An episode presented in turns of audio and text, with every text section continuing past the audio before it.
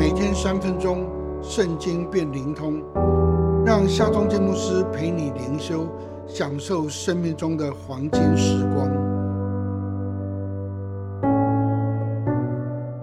耶利米书五章二十八到二十九节，他们肥胖光润，作恶过甚，不为人伸冤，就是不为孤儿伸冤。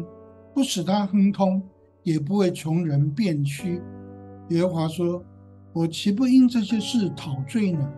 岂不报复这样的国民呢？”上帝要先知耶利米对犹太百姓宣告说：“愚昧无知的百姓，你们有眼却看不见，有耳却听不到，你们怎么不惧怕我呢？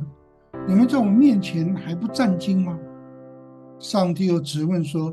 我按时赐下春雨秋雨，让你们五谷丰收。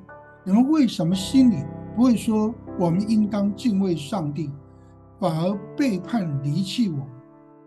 耶利米被称为泪眼先知，面对上帝这样的质问，他一定心如刀割，流泪不止。而让耶利米再次潸然泪下的，是那些心中充满诡诈。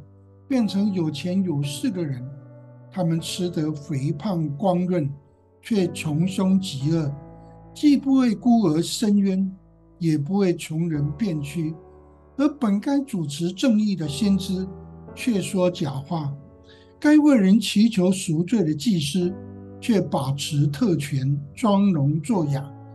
上帝说：“这是令人害怕、惊奇、可恶、可恨的事。”今日的我们处在人形社会中，追求卓越、成功、竞争力是大众的日常价值观。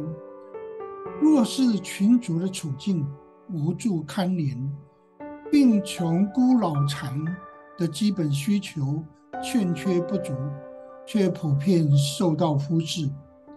面对这样的现象，上帝一样的会说：“这是令人害怕、惊奇。”是可恶可恨的事。上帝说：“我岂不因这件事讨罪呢？岂不报复这样的国民呢？”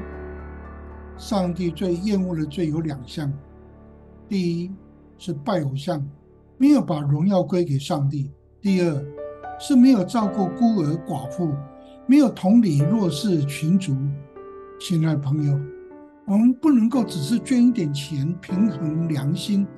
我们需要的是爱邻舍如同自己，能够与哀哭的人同哭。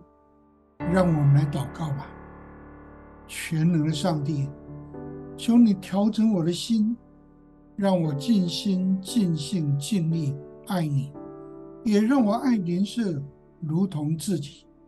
奉靠耶稣基督的名祷告，阿门。